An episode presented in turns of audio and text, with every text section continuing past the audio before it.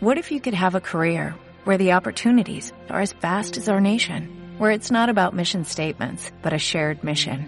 At U.S. Customs and Border Protection, we go beyond to protect more than borders, from ship to shore, air to ground, cities to local communities. CBP agents and officers are keeping people safe.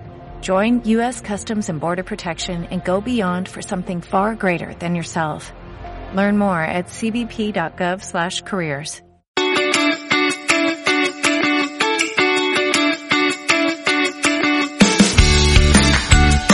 Bienvenida y bienvenido a Cuidarte, un espacio semanal para compartir inspiración e ideas sobre autocuidado.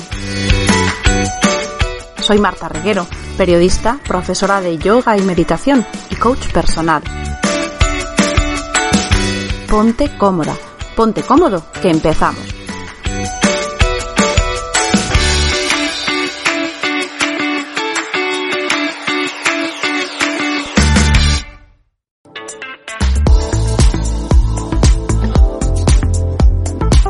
Y antes de comenzar, recuerda que tienes un recurso fantástico para cuidar de tu mente, cuerpo y emociones en filyoga.club, tu club de autocuidado online.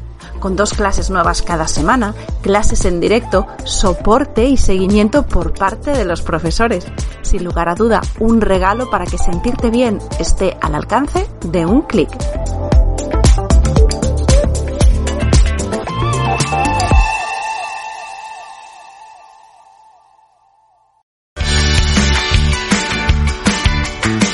¿Qué tal? Bienvenidos y bienvenidas a este episodio sobre yoga. Ya sabéis que para mí el yoga es una de las herramientas fundamentales para mi autocuidado. Cada día que pasa lo es más en mi historia personal del autocuidado que os he ido desgranando con pequeñas pinceladas en esta relación que mantenemos, con algunas quizá de más tiempo, con otras más recientes. Bueno, pues eh, en todo este relato que podéis encontrar en alguno de los episodios y en las cosas que yo os voy contando, habréis visto, y espero haberlo transmitido bien, que el yoga aparece como un lugar maravilloso donde todo empieza a cobrar sentido. Y esa es un poco la forma en la que mejor lo podría describir no es eh, no está en, la práctica de yoga y mucho menos desde el momento que empiezas a relacionarte con ella no está ahí todas las respuestas para nada yo creo que precisamente es la constante búsqueda lo que define a quienes nos hemos acercado al yoga o a cualquier otra disciplina en la que vamos encontrando ciertas pistas. Es como que ese ansia de saber, de conocer, de comprender que nos va guiando, que nos lleva a cometer errores en las primeras etapas de nuestra búsqueda. A veces justo las primeras etapas sirven para darnos cuenta de, lo equivocados que estamos. Yo creo que es parte del aprendizaje. Y en este lugar, en la práctica de yoga, la esterilla, es como os decía, donde todo empieza a cobrar sentido. Y remarco mucho esa palabra, ¿no? Empieza, porque empieza un viaje. Y yo creo que este viaje va a durar toda la vida.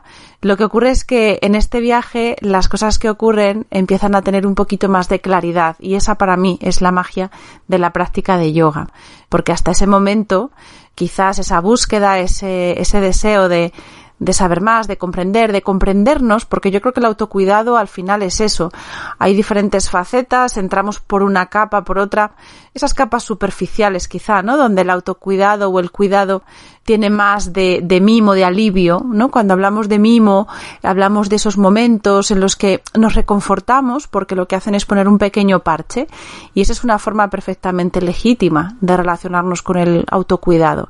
Cuando empiezas a descubrir que quizás las obligaciones, los, los esfuerzos de adaptación, que es lo que realmente nos van desajustando y es parte de la vida y es así, cuando esos primeros años donde vas formando tu personalidad la construyes precisamente a costa de ir renunciando a partes que son tu esencia, pero que necesitas y, y, y, es interesante, por lo menos para mí, comprender que no es algo que hayamos hecho mal, que es parte del proceso.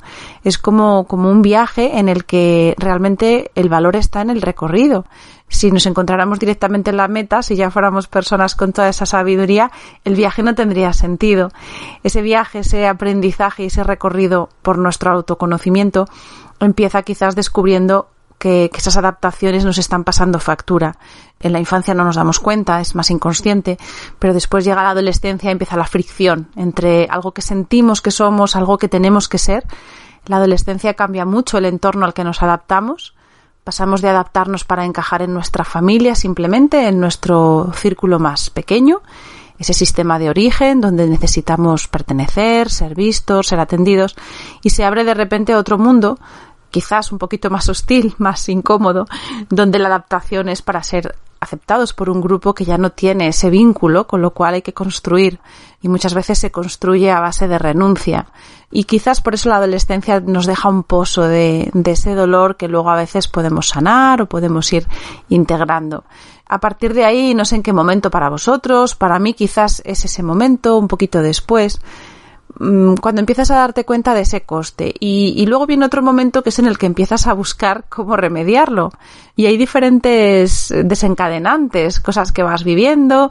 Yo creo que a veces la vida, ese esfuerzo de adaptación llega a un momento que, que la factura que te pide es muy alta y, entonces te plantas cuando ya no, no puedes pagar más ese precio. Y eso puede ocurrir ya cada uno según sus vivencias, en una juventud temprana, en una juventud tardía o incluso en la madurez. Y llega ese momento en el que decides que algo tiene que ser distinto. Y por eso os hablaba de la búsqueda. Empieza la búsqueda que lo podemos llamar bienestar, lo podemos llamar coherencia, lo podemos llamar sentirnos bien en nuestra piel, y ahí empieza la historia con el autocuidado. Por eso os decía, a veces el autocuidado empieza por las capas superficiales. Cómo me cuido, cómo parcheo y cómo voy evitando que este coste tan alto por adaptarme me pase una factura mayor de la que puedo pagar. Y por eso hay una forma de vivir el autocuidado en, en esa superficie donde empezamos a ir creando espacios, espacios en los que no tengamos que hacer ese esfuerzo de adaptarnos, espacios donde nos podemos nutrir, porque nuestra energía necesita un flujo distinto, necesitamos que además de dar algo entre dentro, ¿no? Algo nos nutra, algo nos alimente y nos refuerce. Y empezamos en ese recorrido que a lo mejor la búsqueda, pues según nuestra personalidad, nos puede llevar, como en mi caso, a, a un lugar muy extremo, ese extremo de búsqueda de la perfección, de lo correcto, lo incorrecto, porque mi personalidad es así. A otras personas su personalidad les puede haber llevado por otras, por otros lugares. Pero lo interesante de todo esto es que se ha encendido esa lucecita, esa búsqueda. Y a partir de ahí, todo lo que viene, pues va teniendo algo de sentido en cuanto a, a, que va formando parte del recorrido. Normalmente no lo vemos. En el momento que estamos dando esos pasos, vamos probando cosas, vamos incorporando herramientas y no nos damos cuenta de lo que estamos construyendo. Luego llega otra etapa en la que quizás ya estamos más preparados para dar un pasito atrás o al lado y observar y ir conectando los puntos. Conectas esos puntos y ves que esa búsqueda tiene sentido porque te ha hecho aprender y te ves en ese lugar donde el aprendizaje no ha terminado. Estás quizás casi dándote cuenta. Cada vez que vives uno de estos momentos, ¿no? De, de, revelación, te das cuenta de que todo lo que queda. Y en mi caso, el yoga, en otras personas puede ser cualquier otra herramienta, cualquier otra experiencia que hay gente que es haber hecho una terapia o haber aprendido de un, de un profesor, un maestro. Me gusta hablar de maestros porque maestro no tiene nada que ver con, con la etiqueta que llevan, ¿no? A veces un maestro puede ser tu hijo, un maestro puede ser un compañero de trabajo que te va dando una visión que tú no tenías o un, un maestro a veces incluso puede ser entre comillas un enemigo, ¿no? Alguien que te lo está poniendo todo más difícil y resulta que te está enseñando grandes cosas. Así que empieza entonces ese darte cuenta y para mí el yoga fue el primer paso de esta otra etapa después de haber vivido varias de las anteriores que os he descrito, esa adolescencia, esa juventud, donde voy dándome cuenta de que las cosas tal y como las voy haciendo tampoco funcionan, eh, de repente en mi caso todo fue a través del cuerpo, empezó primero el cuerpo, luego ya vino la mente, pero yo venía de un mundo donde el cuerpo era el vehículo. Yo venía de, de la danza, os lo he contado muchas veces, la danza me ha dado grandes cosas, me ha dado disciplina. La disciplina parece que suena feo y en los contextos actuales donde todo parece que tiene que ser muy, muy fácil o muy amable, un poquito falso esa amabilidad, porque bueno, hay, hay muchos componentes, ¿no? Y, y cuando potenciamos o solo nos permitimos lo amable, parece que estamos siendo ciegos a, lo, a la parte de esfuerzo, a la parte de dificultad y todo lo que sea ir cegándonos, ir cerrando posibilidades, yo creo que es un error. Entonces, la disciplina como tal, bueno, pues a mí me ha permitido conocerme, conocer el potencial que hay en mí, precisamente en esa personalidad un poco extrema de búsqueda de la perfección, de lo correcto, con cierta tendencia a, obsesionarme cuando algo considero que es lo adecuado. Bueno, pues todo eso, ese potencial que al fin y al cabo cada uno llevamos en nuestro interior, para mí la disciplina me enseñó a canalizarlo. Y todo ese potencial puesto en, en una en un objetivo, que en este caso era pues aprender una técnica, aprender a moverme, aprender a mover el cuerpo y era algo que solo daba resultado con la constancia. Así que a mí la danza me enseñó constancia, me enseñó esa importancia de, del poquito cada día y, me dio una rutina, me dio una rutina donde el tiempo se aprovechaba porque no solamente era el tener esa cita diaria con mi clase de danza, sino también era todo lo que yo tenía que hacer para poderme permitir encajar en la agenda ese rato. Así que aprendí a, estudiar de manera eficaz, a aprovechar muy bien. Y he tenido momentos, y todavía lo recuerdo, que luego los he vuelto a vivir en, otros, en otras circunstancias, pero tuve momentos de, de sentirme muy feliz en mitad de una clase de danza. Simplemente estar allí. Era como un micromundo donde lo que hacíamos eh, nos unía, había una energía compartida, donde había creatividad y había mucha conexión, porque para mover el cuerpo y sentir cómo se mueve necesitas estar conectada a él. Aprendí a sentir cómo es un día, cómo mi cuerpo es diferente cada día y todo eso me lo llevo como parte de un aprendizaje que forma parte de mí ahora mismo. Lo que ocurre que, como os decía, el cuerpo ahí se utilizaba, lo proyectábamos hacia un fin, pero luego aparecían muchas emociones y aparecía la frustración y la sensación de insuficiencia porque eh, la comparación, la danza siempre al final hay un resultado. Y era curioso porque a mí me gustaba mucho el proceso, me gustaba mucho una, una, clase, no me gustaba luego hacer coreografías o bailar, repetir siempre el mismo baile hasta que salía, eso no, no me gustaba, me gustaba la parte de entrenamiento, a mí me gustaba el proceso. Y en danza hay poco enfoque, llega un momento en cualquier actividad que tiene que producir un resultado, pues eh, el foco obviamente está en el resultado. Entonces, cuando llegaba el maestro, cuando llegaba la persona que, que controlaba, que dirigía ese estudio, gran coreógrafo y, bueno, y una persona a la que admiro como, como artista, pero que no, no tuve nunca la oportunidad de conocer mm, cerca porque éramos, bueno, simplemente alumnas. Yo nunca llegué a ser parte de ningún, de ninguna compañía, era simplemente una estudiante de danza. Entonces, eh, había un foco, obviamente, en el resultado. Y eso condicionaba muchas de las sensaciones y de las emociones y daba forma a cómo la mente iba creando o iba construyendo la, la, elaboración de esa realidad. Yo me podía haber sentido muy feliz haciendo una pirueta, me podía haber sentido muy feliz notando cómo mis piernas eran fuertes y me permitían mantener un equilibrio, pero mi equilibrio era insuficiente, mis piernas no estaban lo suficientemente altas y lo que yo aportaba no tenía ningún, ningún valor si lo poníamos en el contexto del conjunto. No era una gran bailarina, no era una gran eh, portentosa, no tenía especiales cualidades, bueno, pues el esfuerzo, simplemente el trabajo y que me gustaba mucho hacerlo. Pero no había, no había un lugar tampoco para otras cualidades, es decir, por ejemplo, a mí yo me considero, creo que una de mis virtudes a la hora de, de bailar puede ser la, la, creatividad. Me gusta, luego descubrí cuando daba clase que me gusta crear coreografías, imágenes en movimiento, eso no había lugar. O sea, había una serie de estándares y los estándares eran el mismo para todos, que eso ocurre muchas veces. Como os digo, en un lugar donde estás enfocado a un resultado, no a un proceso. Por eso el yoga se convirtió, eh, y después de dar muchas vueltas, no fue el salto de la danza al yoga, pero bueno, esos son otros episodios y yo creo que ya los he contado. Mm, y si no, en algún otro momento habrá ocasión de relatarlos con más detalle, pero por eso el yoga se convirtió en un lugar completamente acogedor porque en el yoga desaparecía el objetivo o el foco puesto en el resultado. Jamás he tenido una maestra, un maestro de yoga que me haga poner la vista en, en cómo quiero hacer esa postura o lo que quiero conseguir mis buenos maestros, las personas que realmente considero maestros. Luego, obviamente, hay instructores, hay personas que te acompañan con toda su buena voluntad, pero donde yo he encontrado ese acompañamiento como mis maestros, los que me han abierto puertas, que yo creo que esa es una definición bonita que a mí me viene a la mente para ponerle esta etiqueta de maestro a alguien, es una persona que me abre una puerta y estos maestros jamás utilizaron el, el resultado como una guía, una pauta o un objetivo. Lo que me transmitieron fue la importancia de la presencia y del momento.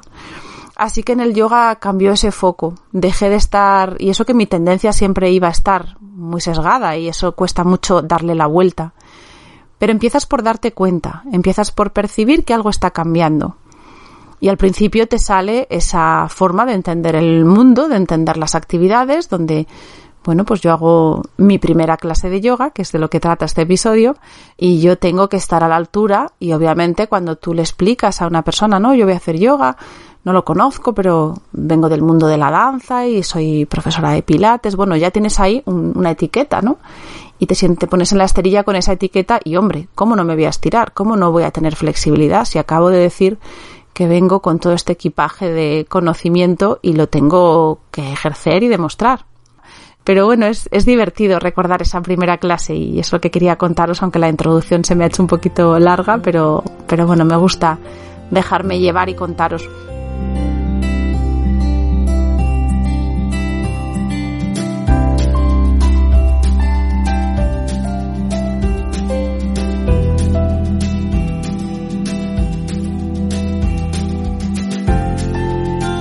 Así que en esa primera clase de yoga yo traía todo, todo esto, todo lo que uno es, lo traía ahí, a mi clase. Expectativas, obviamente eh, esa clase, y considero esa clase como la primera, aunque había practicado yoga antes, pero había practicado yoga antes, bueno, pues siguiendo, siguiendo a lo mejor alguna pauta, alguna, algún vídeo, algún, bueno, picoteando, pero esto fue la primera vez que realmente fui a un estudio. Y es curioso porque lo que recuerdo de esa clase es justamente eso. Yo estuve todo el rato con la presión de que tengo que hacerlo bien, porque no puedo hacerlo mal, porque esto va del cuerpo y de moverse y yo llevo muchos años dedicada a esto, con lo cual lo tengo que hacer bien. Y entonces fue curioso, porque en la clase eh, una de las cosas que cambiaba con respecto al mundo de la danza es que realmente no me acuerdo de lo que hacían los demás en sus esterillas es que estábamos colocados de tal manera que yo no veía a mis compañeros prácticamente. La esterilla me pareció como si fuera una balsa. Yo me, recuerdo como si estuviera en una barquita surcando un lago y yo estaba preocupada de mi balsa y de lo que hacía yo dentro. Entonces, eso fue tan distinto. Y mira que en danza y en una clase de danza estás muy concentrada en tu propio desempeño. O sea, no, no estás mirando a los demás, te acostumbras a estar en la barra haciendo tus cosas pero, pero el, momento inicial, cómo vas entrando en la concentración del yoga, era muy distinto, era muy distinto. Todo ocurría a medida que yo iba profundizando y, y, explorando.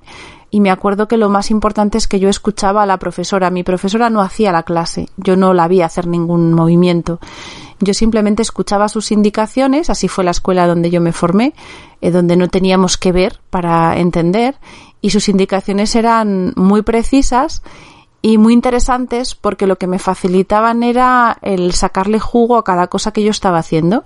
Daba igual si yo estaba más flexible, llegando más lejos o menos. Las pautas que me daban era como una invitación a qué pasa aquí, qué está ocurriendo. Y darle importancia a qué está ocurriendo en todos los aspectos de ese momento, de ese instante, también supusieron un cambio. Todo esto no lo percibí en el momento, ¿vale? Yo no salí de mi clase de yoga diciendo, ¡guau! Me he iluminado. no, para nada. Esto se fue construyendo y se fue elaborando después, porque ya sabéis que primero viene el cuerpo, lo que vives, y luego la mente va haciendo su narrativa y su discurso. Y esta es la narrativa que hoy tengo de mi primera clase de yoga. En el momento no lo viví así. En el momento ya os digo que la emoción predominante era la presión de lo tengo que hacer bien. Y esa es mi forma de abordar cualquier cosa en la que una etiqueta me precede, en la que unas expectativas están ahí y el, miedo al final de no defraudar. Esto es parte del aprendizaje de, de cómo eres y es el aprendizaje de cómo soy no podía defraudar. Ya ves tú que le iba a importar a esa profesora como hiciera yo las cosas, pero así fue como yo aprendí no defraudar a mis maestros, no defraudar a mis padres, no defraudar. Esa es parte de mi personalidad. Y el miedo a no defraudar la primera palabra que lleva, ya sabéis, es miedo. Así que ni siquiera estaba disfrutando de, bueno, como yo vengo de la danza, voy a hacer esto maravilloso. Ni siquiera estaba en ese lugar de satisfacción, ¿no? Aunque fuese un poquito pretenciosa, es que ni siquiera estaba ahí, estaba en tengo miedo a defraudar. Así que mi primera clase de yoga está llena de aprendizajes sobre mí misma, pero como os digo, eso lo he construido después.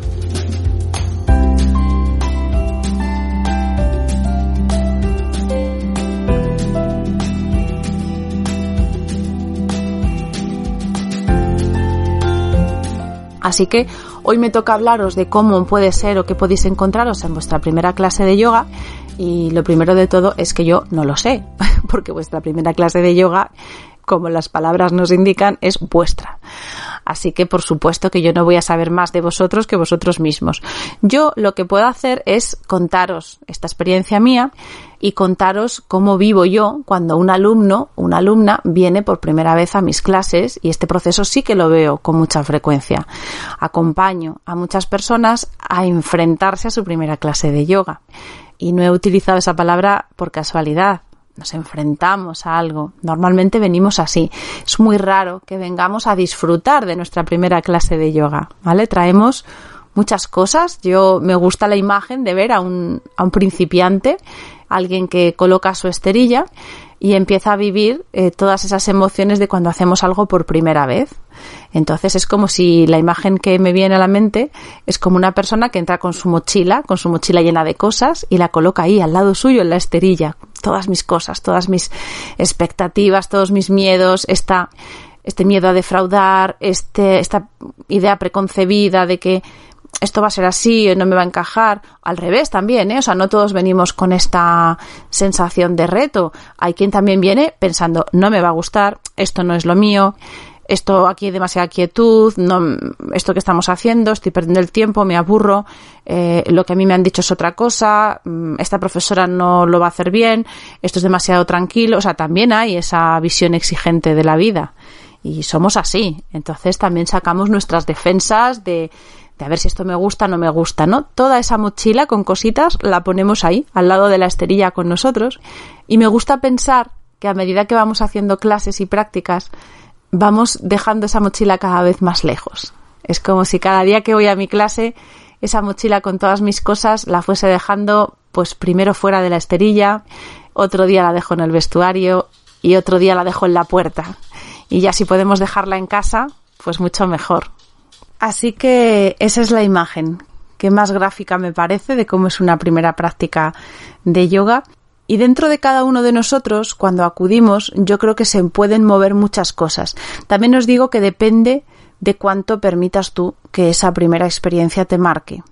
En la medida que traemos nuestras expectativas, y eso es normal, la experiencia va a ser más o menos intensa y también eso a veces genera, genera un poco de distorsión, ¿no? Con lo que vivimos. Si hemos venido a yoga porque una amiga, o imaginaros, ahora me estáis escuchando a mí, hablar estas maravillas, como si esto os fuera a transformar, y entonces cualquiera dice, venga, pues voy a hacer esto, ¿no? Tan maravilloso.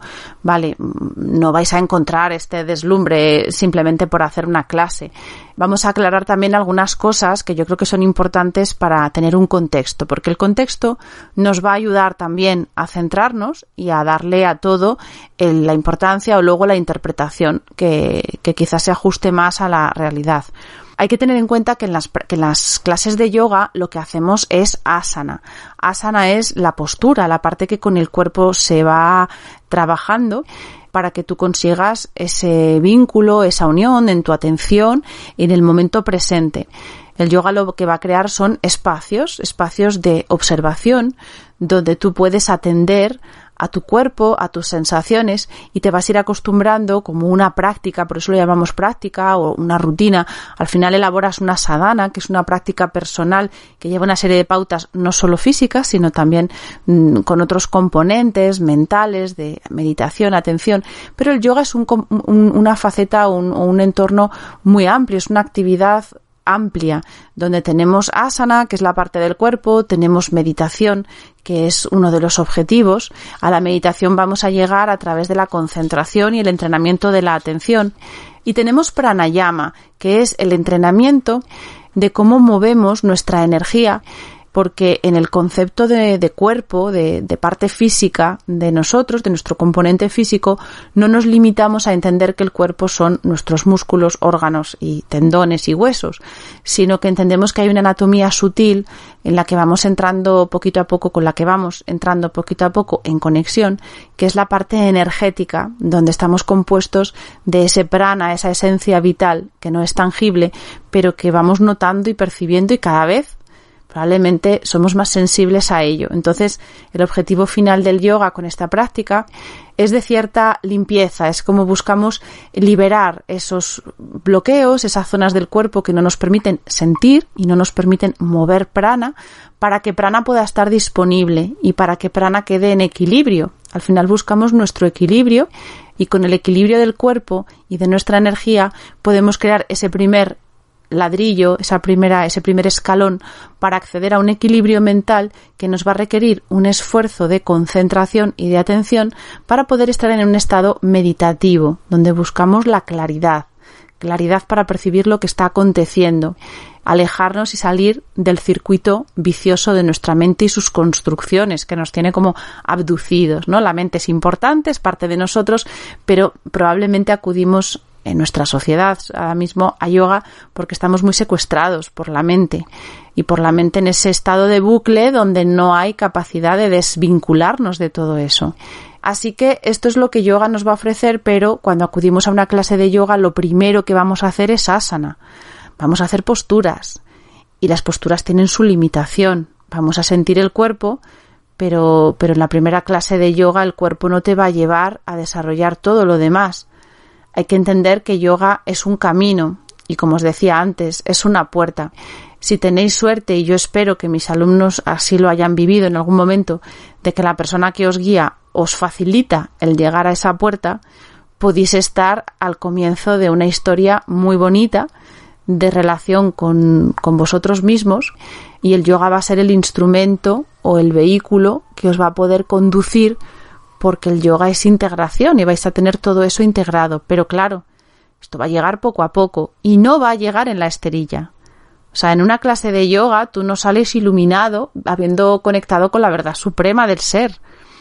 En la esterilla tú lo que has hecho es, si todo ha ido bien y la clase ha sido nutritiva y la experiencia ha sido positiva, tú has ido moviendo tu cuerpo y sintiendo tu cuerpo. Gracias a eso te has vinculado con el presente gracias a ese vínculo con el presente has podido salir de ese secuestro de tu mente para ver con un poquito más de claridad y a partir de ahí, si la práctica te ha permitido desbloquear puntos de esa anatomía sutil que están generando bloqueos, tu parte emocional también se va a ver beneficiada. Y con la respiración, las pautas de respiración, vas a ir equilibrando tu sistema nervioso, con lo cual creas un espacio fértil para que luego todo el resto del trabajo que tú hagas de autoconocimiento, de cultivar tu ética, que es parte también del yoga, pero puede ser parte de tu religión, de tu práctica espiritual o de tu propio desarrollo personal. No hace falta que, te, que tengas que comulgar con un dogma o con una enseñanza concreta.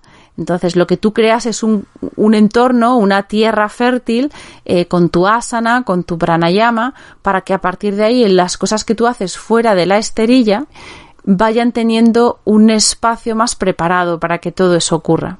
¿Qué sucede también?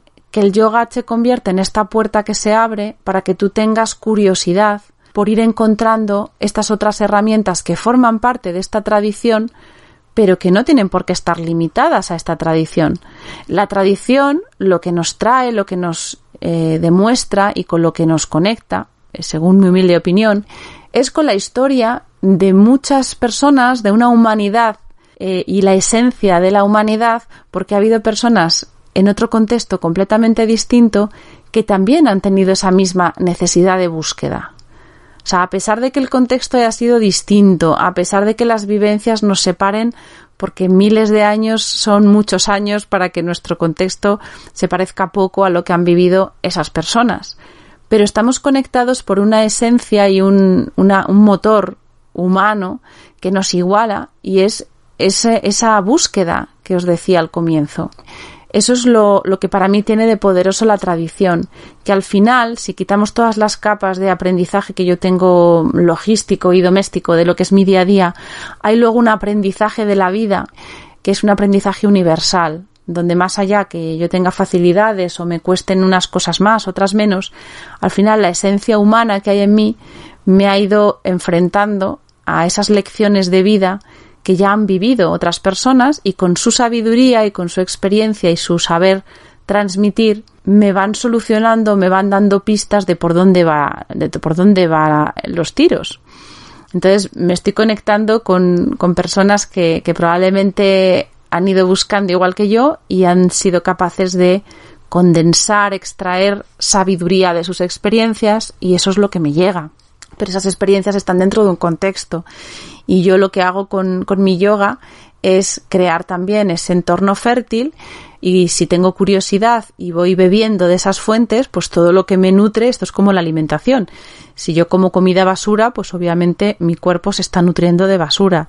Si yo con esta curiosidad que me va despertando la cultura que hay en torno al yoga, voy recibiendo estas informaciones, estas lecciones, estas perlas de sabiduría, lo que voy alimentando es para que mi curiosidad se sacie, eh, voy alimentando mm, o me voy nutriendo de, un material que es rico, que tiene, que tiene, que tiene mucha, mucho que aportarme, pero lo puedo buscar en la tradición del yoga, lo puedo buscar porque me interese conocer otras tradiciones y me puede deslumbrar a lo mejor las respuestas que da el budismo a ciertas preguntas universales, pero si tú, por ejemplo, tienes una cultura, un aprendizaje religioso que te conecta con el catolicismo con lo que tú has aprendido, quizás puedes también explorar ahí y lo único que hace el yoga, como te decía, es crear un espacio fértil, con lo cual no va a ser incompatible con los lugares donde tú busques respuestas. No te va a exigir el yoga que tú busques en un lugar u otro. Vamos a ir entendiendo ese puzzle que es nuestro autocuidado y como el yoga es una herramienta que, como te decía, te prepara y te facilita que todo lo que tú luego vayas integrando tenga un lugar donde puedes ir haciendo crecer eso que es positivo para seguir con tu búsqueda hacia la verdad, hacia lo que te va a dar respuesta a esa inquietud que te está motivando a quererte cuidar. Y ya vamos pasando de esas capas superficiales de autocuidado porque ya vamos a algo más profundo. En esas capas más profundas aparece una palabra que vas a encontrar a lo mejor en alguna enseñanza de yoga o de cualquier otra técnica, que es la sanación hay un punto en el que sanas, sanas heridas de tu origen, sanas heridas con las que vas caminando. Y para mí, igual que te decía que el avanzar por la vida es el objetivo, la misión que tenemos es aprender, creo que ese aprendizaje se da la mano con el concepto de sanar. Vamos a aprender y vamos a sanar. Es una forma de aplicar lo que aprendemos. Si aprendemos desde un punto de vista teórico y tenemos todas esas respuestas pero no, no hay una aplicación práctica de lo que estamos aprendiendo, no se produce esa sanación. Y hay mucho, mucho, eh, mucha relación o mucho que ver en esta sensación de autocuidarnos con la sensación de sanarnos. Y bueno, pues eh, esto es lo que para mí te puede aportar tu primera clase de yoga, que no sé si, te, si he respondido al objetivo del, del episodio. Me gustaría si pudiera elegir, ¿no? ¿Qué, con qué quiero que te quedes de lo que te he dicho? Bueno, pues quiero que te quedes con lo que te sirva, con lo que te sea útil. Quiero que te quedes sobre todo con que entiendas que cuando vayas a esa clase de yoga vas a llevar esa mochilita que te decía de expectativas, ideas, lo que tú crees que necesitas, todo eso va a ir contigo. A mí me gustaría invitarte a que de manera progresiva, porque el viaje es el camino y el aprendizaje, vayas dándote permiso para ir dejando esa mochila cada vez más lejos de tu esterilla. Que simbólicamente tengas la imagen de que en algún momento, cuando tú estés preparada y cuando sea el día bueno para ti, sueltes esa mochila un poco más lejos y veas a ver qué pasa. Esto tiene mucho que ver con darse permiso y el trabajo con tu cuerpo te va a dar también ese permiso. Así que confía, confía en el proceso, confía en, ese ratito de la esterilla cuando tú desbloquees tu cuerpo también se van a producir esas conexiones mágicas porque creemos que todo ocurre en la mente y creemos que yo tengo que solucionar todo desde ese lugar mental. Pero el cuerpo es muy sabio. Así que suelta también ese apego a la mente y deja que el cuerpo haga su camino. Cuando se desbloquean zonas, cuando esos tejidos profundos se movilizan y se nutren cuando movilizas muchas cosas a través de estos desbloqueos. A veces las sensaciones ni siquiera van a ser agradables. Hay personas más sensibles que otras y en las primeras prácticas de yoga o de otra actividad física, porque también pasa con lo físico, lo que pasa que aquí nos damos un poco más de permiso para observar, puede no, puedes sentir incomodidad. O sea, no vas a salir como si te hubiesen dado un masaje relajante. Puede que las primeras clases sí, pero va a haber un momento en el que todo ese movimiento y toda esa revolución interna que supone hacer movimientos nuevos y experimentar con movilidad, ese prana y de esos bloqueos puede producir alguna sensación que no sea del todo agradable. Yo te invitaría a que te des permiso también a darte cuenta de que a lo mejor pues no, no estás experimentando una emoción o una sensación cómoda. Y eso no quiere decir que el yoga te esté sirviendo o no. Te está sirviendo en el momento que te estás dando cuenta. Así que date permiso también para que las cosas sean como son. Y también date permiso para probar. Los instructores, porque voy a usar esa palabra, no, no somos eh, maestros ni iluminados, somos practicantes que nos hemos interesado un poquito más por conocer cómo transmitirlo. En mi caso me obsesiona mucho la didáctica, el ser capaz de explicar bien las cosas. Somos instructores, somos simplemente personas que estamos ejerciendo un rol de describir o acercar una experiencia a otra, pero tú eres tan yogi como yo. O sea, mm, yo no estoy más capacitada que tú para abrirte ningún camino, entonces date permiso para cambiar de profesor o explorar otro entorno, otro contexto. No todo el mundo tiene que conectar con todo el mundo. Y la forma que yo puedo tener de explicarte las cosas tiene que ver mucho con cómo yo las he vivido, totalmente sesgado por mi experiencia. Y aunque para mí ha sido la respuesta y yo estoy encontrando mi camino, quizás no es el tuyo. Entonces no pasa nada, porque no tiene que haber una respuesta universal y única y sobre todo un único vehículo. La forma de expresarlo para mí y de transmitírtelo está marcada también por mis limitaciones. Entonces yo quizás no te puedo transmitir y si tú percibes que este profesor, que este instructor o instructora no te está llenando ese, ese pequeño hueco que tú, que tú vas buscando llenar o vas buscando solucionar, como decíamos, ¿no? Esta búsqueda para ti no es sobre todo, quizá la pista puede ser, y por darle coherencia a lo que os estoy contando, esto que te decía de que el yoga sea una puerta que te abre a cosas. Si tú no percibes eso, si a ti esa práctica de yoga no te está abriendo posibilidades, insisto, no tienen por qué ser posibilidades cómodas, pero si tú no ves que eso te abre a experimentar, a buscar, a sentir, prueba, prueba otro, prueba otro estilo de yoga, prueba otro lenguaje, prueba otra forma de, de enseñar. Y no pasa nada. Yo creo que cualquier instructor, si somos practicantes, si somos yogis, no vamos a, yo por lo menos, no, no vamos a interpretar algo negativo con que un alumno no, no se quede no existe esa necesidad de que la persona encuentre en ti la respuesta, ¿no? Creo que es un ofrecimiento de algo que, como te decía, hacemos y nos gusta hacer y sentimos y son nuestras respuestas y pueden servir a unas personas sí, a otras no. Así que date permiso para cambiar, date permiso para que no te solucione nada el yoga. Haz tu primera clase y si no quieres seguir, no sigas. A veces no es el momento a veces tenemos que dar muchos tumbos y dar muchas vueltas para que eso nos ocurra. Yo me imagino que si yo hubiera hecho yoga antes de todo este recorrido mío, si yo en vez de haber hecho mi, mi recorrido por la danza clásica, por el, la enseñanza de, de otras cosas y tal, no estaría extrayendo hoy la enseñanza que para mí ha supuesto esta práctica. Entonces, a lo mejor tú llegas al yoga después de haber sido madre porque vas buscando ponerte en forma y el yoga sabemos que no es eso, pero por el horario, por lo que tú crees que te va a aportar, resulta que llegas a una clase de yoga y empiezas a ver que cuando sales estás un poquito mejor que cuando entraste y ya te llevas eso. Y a lo mejor es tu ratito para estar centrada en ti sin sentirte culpable. A lo mejor tus primeros meses solo estás trabajando eso. Que vas a yoga y cuando te pones en la esterilla todavía estás pensando que deberías estar en tu casa ayudando a tus hijos o, o cumpliendo con alguna expectativa ajena y estás ahí dándote ese lujo.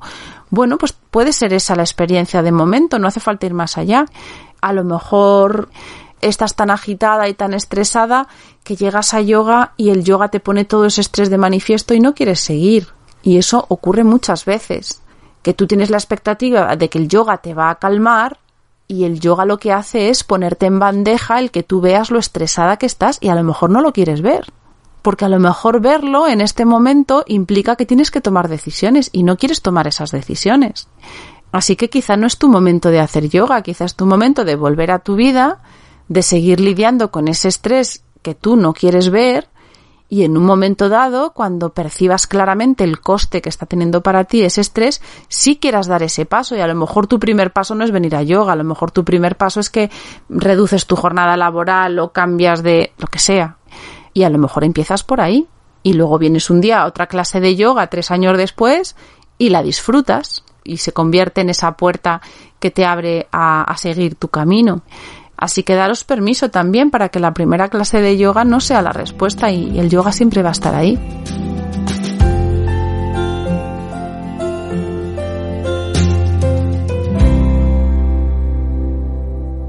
Así que bueno, no sé si os he aclarado algo, pero a mí me ha gustado muchísimo profundizar en lo que yo siento.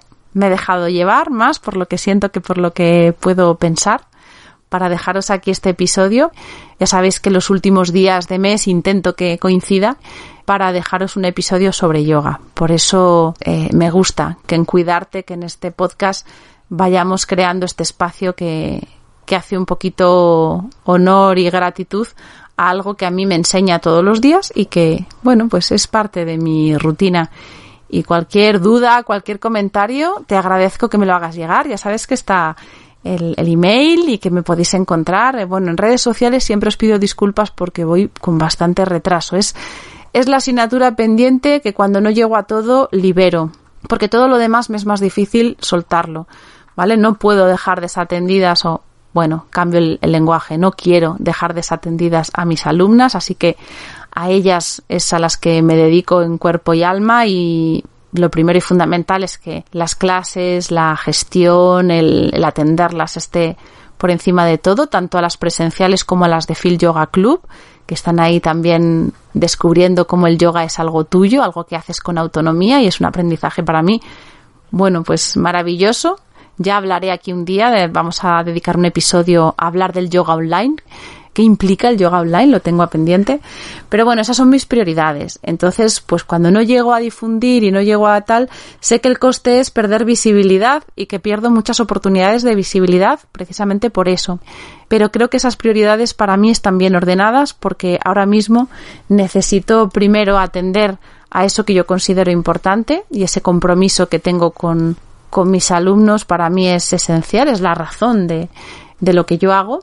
Y cuando hablo de mis alumnos, en segundo lugar, también muy seguidito, está la comunidad de cuidarte. Por eso el podcast, mal que bien, con todas las dificultades, pues mira, una de las cosas que hago mal es que no le pongo a tiempo la portada a los episodios, así que si vais a, a iVoox o a Spotify, veréis que hay algunos con portada y otros sin ella, vale. Pues eso es una de las cosas que yo dejo de hacer cuando no llego a todo la portada del episodio, pero eso sí, el contenido intento que lo tengáis, los invitados intento que estén aquí dándolo todo, conversaciones estupendas que a mí me alimentan y por eso, bueno, os pido también ayuda. Si en algún momento algo de lo que escucháis aquí os convence, os gusta, os inspira, ya que yo no llego a darme visibilidad a mí misma, os agradezco mucho que seáis parte de, mis manos y de y que me ayudéis regalándome un poquito de visibilidad. Cualquier cosa, pues una mención en, en las redes sociales, un invitar a alguien o sugerirle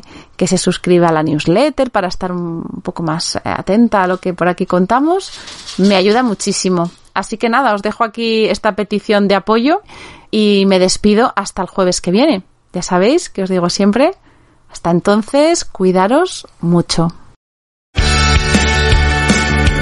Y hasta aquí el episodio de esta semana. Si quieres profundizar en estos temas, sabes que puedes suscribirte gratuitamente a mi lista de correo para que podamos estar en contacto y compartir mucho más. Tienes el enlace en las notas de este episodio.